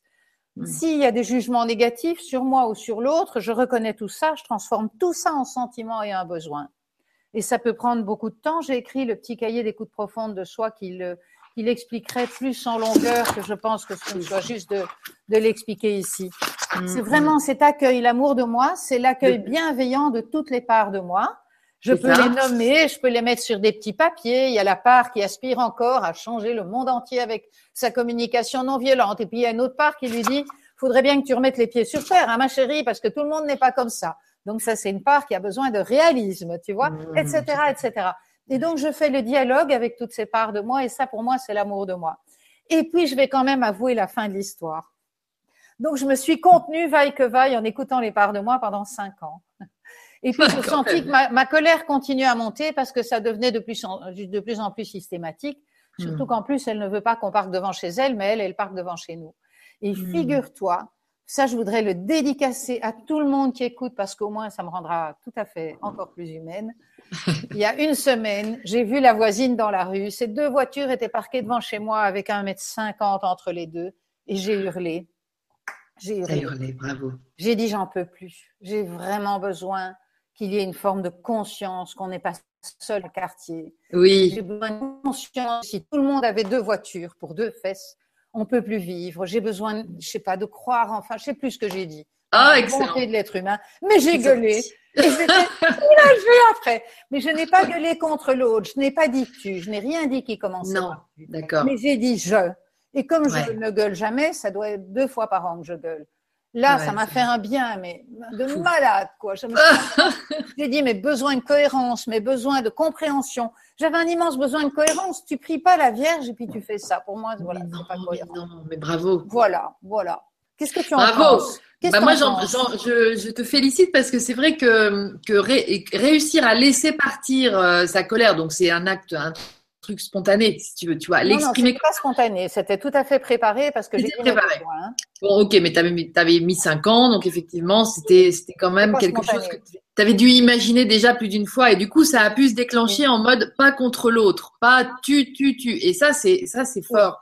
Moi, c'est ce que C'était j'aime mais je pense qu'elle a tout pris contre elle. Mais, mais c'est Peu importe, peu importe. En tout cas, le message est passé. Oui, Le message oui. est passé. Et... Non, c'est rien. Non, c'est rien. Parce qu'elle est partie le moment. Non, c'est rien. Oui, tu sais pas. je sais Les, pas. les- les voitures, elle n'a pas bougé sa voiture dans les, dans les cinq minutes non plus. Le lendemain, ça a été mieux pendant quelques heures. D'accord. En effet, le remède. Donc, je Excellent. veux pas décourager. La CNV, c'est très bien. Hein. C'est pas pour ça que ça, ça marche entre guillemets avec tout le monde et en toute situation. C'est ça, il y avait, il y avait aussi, Voilà. avec tout le monde, tout le monde n'est pas réceptif non plus. euh, Voilà. je ne sais pas si j'ai répondu à Pascal par rapport à sa question de comment s'aimer soi-même. S'aimer soi-même, eh bien, après que je me suis mise en colère, je me suis Oui. donné de la gratitude. Je me suis dit, waouh, c'est bien, tu as osé. C'est Voilà. ça. Tu as osé être Mm. toi-même, tu as osé dire tes besoins. Bon, tu l'as dit en criant, c'était peut-être pas l'idéal. Mais bon. En fait, c'est ça, c'est même peut-être se, se pardonner aussi de, de, de choses qui vont sortir. ouais. voilà. Voilà. Mm, Oui. Cultiver l'amour de Oui. soi. C'était Oum Youssef qui te demandait ça. Et merci, merci à vous deux. Et hum, j'ai d'autres questions. Tiens, Monica. Monica Gourge te dit Quand je partage mon expérience de la CNV, je rencontre parfois des difficultés à faire entendre la notion de responsabilité que nous avons envers les émotions qui nous traversent. Certaines personnes ne peuvent re- reconnaître cela. Comment les aider à avoir cette conscience? Tiens, bah, ta voisine. Mais je, je trouve que c'est un sujet délicat. Donc, moi, chaque fois que je parle de ça, je dis, je vais vous annoncer la mauvaise nouvelle du jour. Ah, c'est que c'est vous ça. qui êtes responsable de vos sentiments. Et je trouve ça quelque chose d'extrêmement difficile à comprendre pour des gens qui ont été abusés, qui ont vécu d'immenses douleurs. Comment Ah faire ouais. la différence hein, que c'est pas à cause de l'autre. En CNV, ce qu'on dit, c'est que l'autre est un stimulus, mais que la racine, donc l'autre fait quelque chose, s'il me donne un coup de poing, j'ai mal, j'ai la Mm. douleur physique, ça c'est clair. Mais la douleur émotionnelle, c'est moi qui me la crée en fonction de mes besoins et de mes aspirations. Donc, la racine de la douleur, c'est, elle réside en moi. Tu vois? Mm. Euh, et, et en même temps, je trouve que c'est difficilement défendable pour tout contexte comme ça, à froid, pour des gens qui découvrent peut-être la, la CNV. Oui, Euh, mais par exemple, si je te dis euh, un tel ne m'a pas regardé de la soirée, tout le monde va se dire que peut-être j'étais fâchée. Parce qu'on m'a pas regardé. Mais en fait, je vais te dire, j'étais très contente parce que c'était un pickpocket et il a visité toutes les poches sauf les miennes. sauf Donc les tu vois, ça, ça dépend de, de, de la situation, ça dépend de tes besoins. Ça. Donc, si moi j'ai besoin d'attention et que c'est mon frère qui ne me regarde pas de la soirée, je vais être triste parce que j'ai besoin d'attention. Mhm. Mais si c'est euh, mon cousin et que de toute façon il parle dix fois trop hein, et qu'il me regarde pas de la soirée, je vais être ravie parce que mon besoin de paix a été assouvi. c'est ça. C'est Ouais, très différent, ça dépend du contexte. Mais globalement, en CNV, on essaye, et ça fait partie du chemin spirituel, de mesurer à quel point la racine de nos états d'âme dépend de nos besoins dans le moment, assouvis ou non assouvis. Tu vois Euh, et en même temps, ce que je voudrais ajouter, c'est que moi, je ne, je n'aborde pas cette question autrement que dans mes stages. Et dans mes stages, j'attends le moment où on a compris ces notions des sentiments, des besoins et des strates de besoins, et j'y vais très progressivement C'est ça, sur cette c'est notion ça. de responsabilité. Mais j'aime bien l'idée du latin responsibility, responsa, la chose que je porte a du poids, tu vois. Mm. Donc, et, et entre de nouveau responsabilité entre le stimulus et ma réponse, C'est responsabilité. ça. Mm. Euh, répon- rép- réponse, il y a aussi la racine de réponse. C'est ça. Moi, j'ai une liberté. Enfin, je veux le croire, tu vois, et je Mm. peux accroître cette liberté. Et je vois des gens qui ont vécu des choses dramatiques et qui deux ans après ont traversé. Et je vois des gens qui 50 ans plus tard, chaque fois que je les croise, me racontent encore la même histoire et se ça. recréent les mêmes circuits neuronaux que j'appellerais des, des passerelles neuronales de détresse. Il n'y a pas Mm. d'accusation parce que chacun fait vraiment du mieux qu'il peut avec son histoire. Mais je crois qu'à la façon, selon comme je pense, je vais engendrer en moi certains états d'âme, ou je vais diminuer certains états d'âme, ou je vais les aggraver. Donc, si je pense que c'est nul ce qui m'est arrivé, que l'autre, que c'est dramatique, etc., je peux grandement aggraver mon état d'âme. Et je peux par contre le rendre plus léger. Je peux moduler. Voilà. C'est une question très délicate, je trouve. Très, très Mm, délicate. mm. Oui, puis c'est vrai qu'il y a aussi les gens qui se lancent dans la démarche de le faire. Et, et puis, et puis parmi ceux-là, il va y en avoir souvent beaucoup. Moi, j'en ai fait partie pendant longtemps. Maintenant, c'est bon, j'ai lâché ça. Mais d'essayer d'aller convaincre des gens qui seraient pas Voilà. voilà dans cette aspiration-là et qui, euh, Voilà. bon, malheureusement, voilà. Oui. Et ceux-là, bon, faut les laisser. quoi. Oui, ce que je voudrais rajouter, c'est que si, si je sens que quelqu'un, pour quelqu'un, sa douleur lui vient du coup qu'il a reçu, même la douleur émotionnelle qu'il fait après, si je vois que pour lui, il ne peut pas aller plus loin, je vais lui dire, je vais tout de suite lui donner de l'empathie, c'est-à-dire lui dire, tu aimerais qu'on mesure à quel point ce coup de poing que tu as reçu euh, t'a fait mal, t'a blessé dans ton physique et t'a aussi blessé dans ton émotionnel parce que tu as été surpris. Euh, mm. Tu, as, tu, tu, aurais aimé comprendre pourquoi ça t'arrive, tu aurais aimé avoir de la bienveillance de la part de cette personne plutôt qu'un coup de poing, tu aurais aimé avoir du respect pour ton corps, de la considération pour le fait que tu es un humain sensible, donc je vais donner de l'empathie. Tu vois, je vais jamais essayer de convaincre par rapport à ça parce que je reconnais avec cette personne, c'est hyper délicat. Mais oui. Délicat, quoi. Moi, je veux croire que je suis responsable et en même temps, regarde avec ma voisine, quelque part, c'est un travail de cinq ans et que je répète souvent parce que moi, mmh. j'estime que c'est à cause de ces deux voitures que je ne parque pas, tu vois. Mais c'est pas à cause de ces deux voitures que je ne parque pas dans la rue c'est moi, j'ai besoin, moi, de cohérence. Ce qui me met en mm. colère, c'est le manque de cohérence. c'est parce que moi, j'aime la cohérence. C'est pas ma mm. voisine, à la limite, qui me met en colère. C'est que j'arrive pas à me faire comprendre aussi. C'est que j'arrive pas à comprendre les humains. C'est moi qui suis en colère. Mm. C'est moi qui rêve d'un monde de bisounours, par exemple. non, mais oui, tout à fait. C'est chez moi la racine dans ce cas-ci. Hein, mais il y a des cas bien plus tragiques qu'une voisine qui a deux voitures. Bien, oui, c'est ça, mais c'est ça. Et c'est du coup encore plus difficile d'accéder à ça. Ouais, tout à fait. Merci. Oui, et donc je voudrais être très respectueuse vis-à-vis des personnes qui vivent des situations où elles ont vécu de, de véritables traumatismes. La première chose, c'est d'être bienveillante avec elles-mêmes, de pouvoir sortir leur colère, tout ce qui est outré en elles, tout ce qui est blessé et pas de se préoccuper de qui est responsable ou pas dans un premier mmh. temps en tout cas. Mmh, J'espère que c'est assez complet comme ça parce que. Mais très bien. Voilà. Merci beaucoup. Et puis on a Véronique de La Rochelle qui, qui, dit bonsoir. De mon côté, je pratique la CNV depuis quatre ans, mais les trois quarts du temps, mon cœur reste fermé et je ne mmh. trouve pas suffisamment de ressources en moi pour m'accueillir. Je crois avoir ma réponse d'ailleurs, car comment accueillir l'autre si je n'arrive pas à m'accueillir? Et l'auto-empathie reste difficile. Mhm. D'ailleurs, je suis en train de créer un cercle d'empathie dans ma ville afin de développer ce muscle. Ça, c'est une belle idée. Donc, ma demande est, est-ce normal, même en pratiquant la CNV, de parfois ne pas avoir envie d'ouvrir mon cœur, de ne pas être habité par cet élan? Alors, Véronique, puisque vous le vivez, c'est que c'est normal. Et en tout cas, on peut serrer la main parce que moi, je vois bien, il y a beaucoup de moments où mon cœur n'est pas ouvert. Et, tout ce que je peux faire à ce moment-là et où je commence à exceller, c'est d'ouvrir mon cœur pour le fait que mon cœur n'est pas ouvert. Ça, ça, j'ai progressé quand même. Voilà. Mais oui, c'est normal. Le cœur, c'est un muscle. Il s'ouvre, il se ferme. Euh, et ça dépend de votre histoire de vie.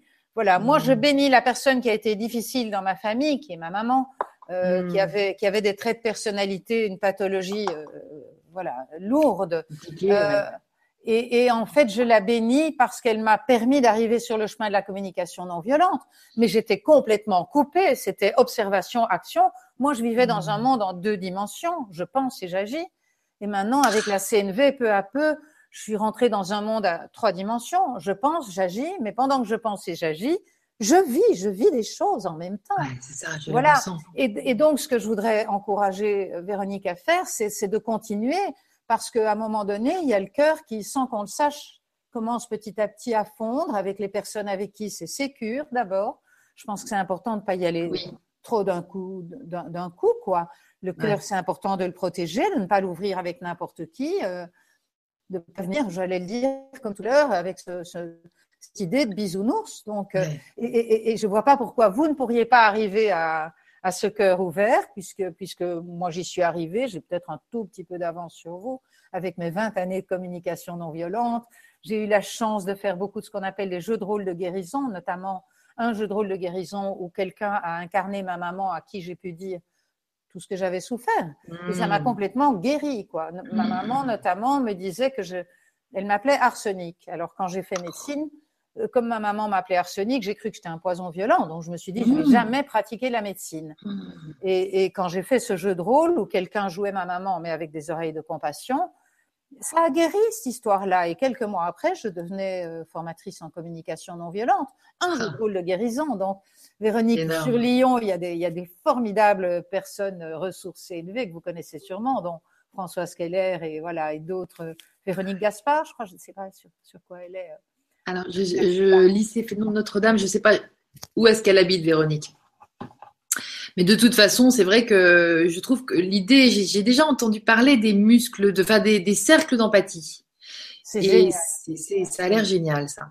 On avait, en fait, à l'occasion de des e une année, on avait fait venir le Happy Lab et ils nous avaient fait faire des exercices du genre les douches de gratitude. Et c'était c'était un peu ça. C'était chacun notre tour, on devait dire à des gens qu'on connaissait pas des qualités qu'on leur voyait comme ça et qu'on imaginait en elles.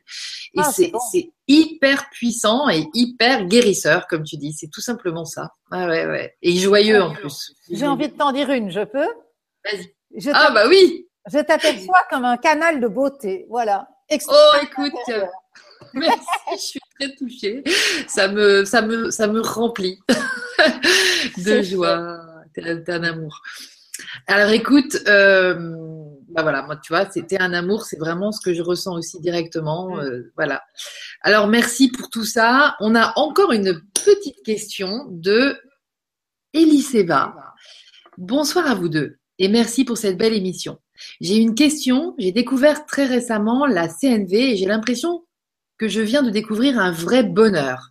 Mais c'est si compliqué. Par exemple, comment puis-je dire à mon mari que j'aimerais qu'il soit plus attentif à moi, que je serais plus heureuse si je serais plus heureuse qu'on sorte souvent ensemble, plus souvent ensemble mhm. peut-être.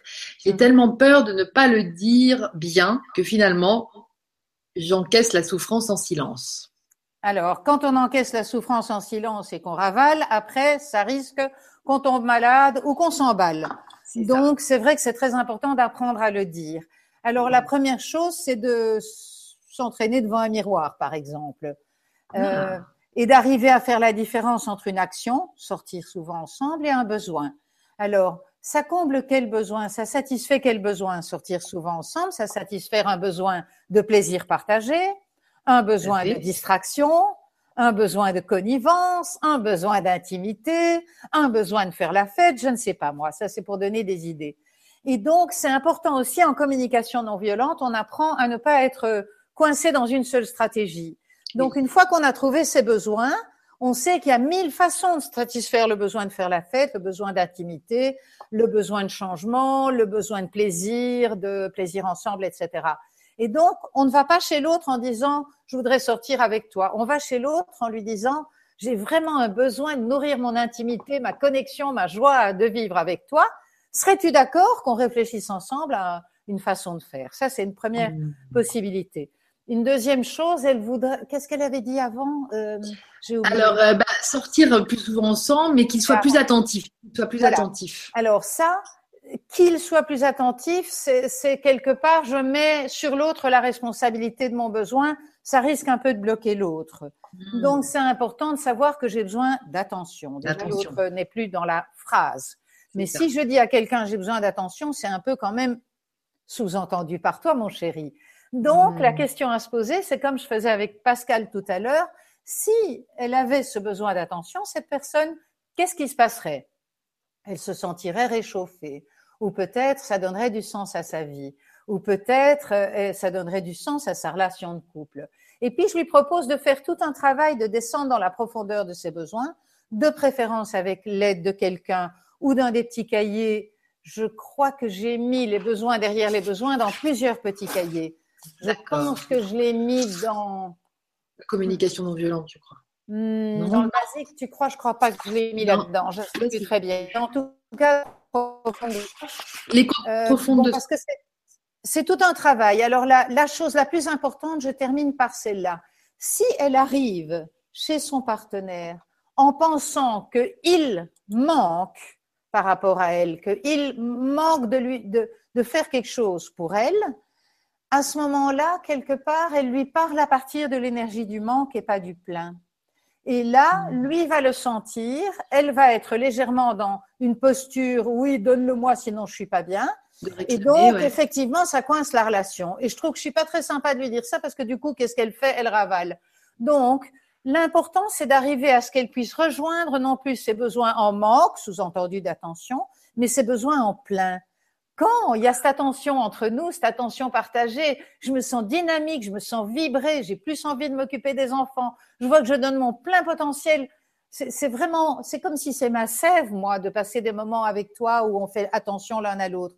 Pas où tu me fais attention, mais où on a une attention mutuelle. Et voilà, là, elle aura fait sa part. Après, si l'autre lui dit, bah, écoute, moi, j'ai besoin de me retrouver moi-même après le boulot, on est face à deux humains qui ont des besoins qui sont pas exactement les mêmes au même moment. Alors, elle, elle peut apprendre l'empathie et la compréhension pour ses besoins à lui, lui en donner de l'empathie en lui disant, je mesure que toi, après le travail, tu as peut-être besoin de te retrouver moi, toi-même plutôt que moi-même. Alors, comment est-ce qu'on va faire, nous deux? Serais-tu d'accord qu'on trouve un moment dans la semaine, sans te mettre la pression et sans que je ravale pendant six mois, hein, où on va en dialoguer? Et puis, on continue, mais il faut avoir fait quand même quelques jours de communication non violente parce que sinon, on pédale dans la choucroute. Donc, il faut venir voir Anne. C'est mon petit bah, conseil. moi, il y a tellement de formateurs français magnifiques. Euh, oui, mais je, oui, oui, tout à fait. Non, mais complètement, complètement. Et puis c'est vrai que c'est une sacrée clé. Il faut le pratiquer. C'est sûr que c'est pas évident comme ça. On arrive. Déjà, on est tout content quand on dit j'ai besoin d'attention, et puis on s'étonne que l'autre ne vient pas tout de suite avec un bouquet de fleurs ou un cadeau, parce que l'autre il a aussi ses besoins. Donc c'est important, tout en disant mes besoins, de mesurer que l'autre en face il a des besoins. Peut-être qu'il va se sentir tout de suite fautif, et on n'y peut rien, même si on a dit j'ai mm. besoin d'attention, mais, mais l'autre, il a son histoire, il a ses, voilà, ses ombres à guérir, et nous, on a les nôtres. Mm. Oui, il y a un lien euh, quand tu parles des besoins avec nos blessures, etc., j'imagine. Voilà, c'est ça. Alors, tant qu'on n'a mm. pas retravaillé nos blessures, si on vient chez l'autre avec j'ai besoin d'attention et que c'est la petite fille qui n'a pas eu l'attention de maman, je vais parler pour moi, parce que moi, ça a été mon cas. Donc, j'étais très, très demandeuse quand j'étais en relation de couple J'étais très demandeuse d'attention parce que je n'avais pas encore pu assez écouter la petite en moi qui n'avait pas eu assez d'attention. Ça. Et peut-être euh, à l'époque, je sais que j'avais, le père de mes enfants était un homme qui avait dû élever ses frères et qui la maman était malade et tout ça, donc il avait tendance à avoir beaucoup donné, donné. Il était un peu essoufflé, donc j'étais attirée par lui pour ça. Et lui, quelque part étant essoufflé, il avait un peu besoin d'avoir son autonomie finalement en se mariant. Et, voilà que moi, j'étais en demande. demande de la C'était difficile de se retrouver.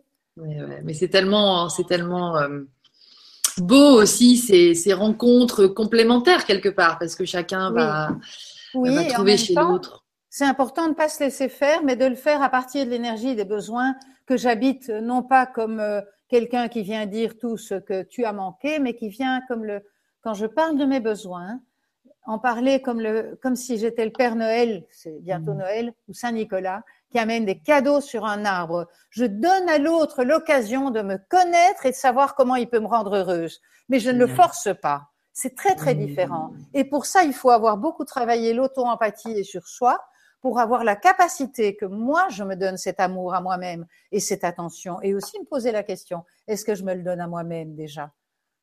Voilà, donc il y, a, tout un travail, il n'y a pas que le, la posture vis-à-vis de l'autre. Moi, plus je fais de la CNV, plus je trouve que c'est de moi à moi, avec l'auto-empathie. Mais tout à fait. Voilà, l'appréciation de mes progrès, tout ça. Magnifique. Fabuleux, comme dirait Estelle, qui te dit fabuleux, bisous et merci. et je trouve que c'est c'est une super. Euh, je vais te laisser la parole pour, euh, te peut-être conclure ou je sais pas ce que tu as envie de nous dire pour qu'on reste sur. J'avais pensé à l'amour. Je me suis dit tiens, elle m'a pas parlé d'amour et moi je ne sais pas ce que ah. c'est que l'amour, mais en fait j'ai fait ma biographie et je voudrais lire un petit extrait qui sera probablement dans ma biographie et qui est une des facettes de l'amour parce que je trouvais que ça pouvait être une jolie conclusion. Ah bah c'est magnifique. Voilà, c'est peut-être pas encore peaufiné. Je vais mettre mes lunettes. Euh, je t'en prie. C'est au milieu. Hein. L'amour, il fait comme ça quatre pages, mais je vais partager un des éléments. Ça te va? D'accord. Très bien. Avec plaisir. Donc, en fait, dans, dans cette histoire, ce sera écrit à partir du point de vue d'une jeune fille qui a environ 17 ans. D'accord. Donc, pour moi, l'amour est une affaire de pépites. Pas de pépites d'or, mais de pépites de joie pure. Cette joie qui nourrit la vie, et emplit les yeux des humains quand ils s'autorisent à la ressentir. Mais souvent, ils oublient de la savourer, tantôt par pudeur et tantôt parce qu'il la considère comme éternelle ou allant de soi. Et alors là, je passe à, c'est la, la, jeune fille qui, qui raconte euh, à son journal. Enfin, qui se raconte dans son journal. Te souviens-tu d'un certain mercredi de ton adolescence? Tu peinais à sortir d'une enfance difficile sans vraie guidance ni tuteur. Tu ne parvenais pas à entrer dans ta nouvelle peau et tu te cherchais. Alors, ton grand-père, sentant ton désarroi, t'avait emmené au marché de Wavre pour t'y acheter un chiot. Te rappelles-tu les pépites qu'il avait dans les yeux? Sens-tu encore en toi l'émotion qui t'a envahi quand il a délicatement posé ton chiot dans les bras? Eh bien, l'amour, c'est ça, ce double mouvement de cœur à cœur. D'un côté, les pépites de ton daddy, et de l'autre, la trace d'émerveillement que tu as laissé se graver en toi alors que le chien se blottissait dans tes bras.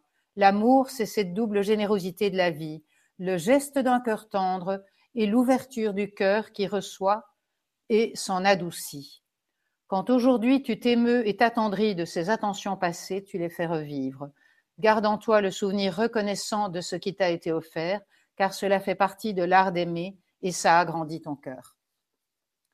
Voilà. Magnifique. C'est magnifique. Merci de tout mon cœur, de tout notre cœur, parce que je crois que tous les gens qui étaient là ce soir avec nous ont bien apprécié ta, ta joie, ce canal de joie que tu es aussi, hein, parce que franchement, moi je dis, tu as une clarté dans l'expression et, une légèreté aussi et une facilité qui, qui, qui emmène, hein, Anne. Donc, euh, c'était un vrai plaisir. je le dois à Marshall. Vraiment, cette clarté, je le dois aux quatre étapes et à les avoir retravaillées. Il faut pas de qualité. Il faut juste si, l'opiniâtreté, la volonté, et après tu lâches ta volonté. Et moi j'ai envie d'ajouter aussi que toi, avec euh, la bienveillance qui émane de ton regard et cette fluidité dans laquelle tu es et tu vas avec le mouvement de la vie, voilà, ça me touche profondément et ça me nourrit, Lydie. Merci Anne. Je viendrai avec plaisir si tu m'invites en mai. Ah, mais c'est officiel. Oui, oui, je viens. Alors, tu viens en Normandie, génial. Merci Anne, je te fais des gros bisous. Je vous embrasse très fort aussi. Merci d'avoir été là ce soir. À très bientôt. Bisous, bisous. Bisous. Ciao, ciao. Beaucoup.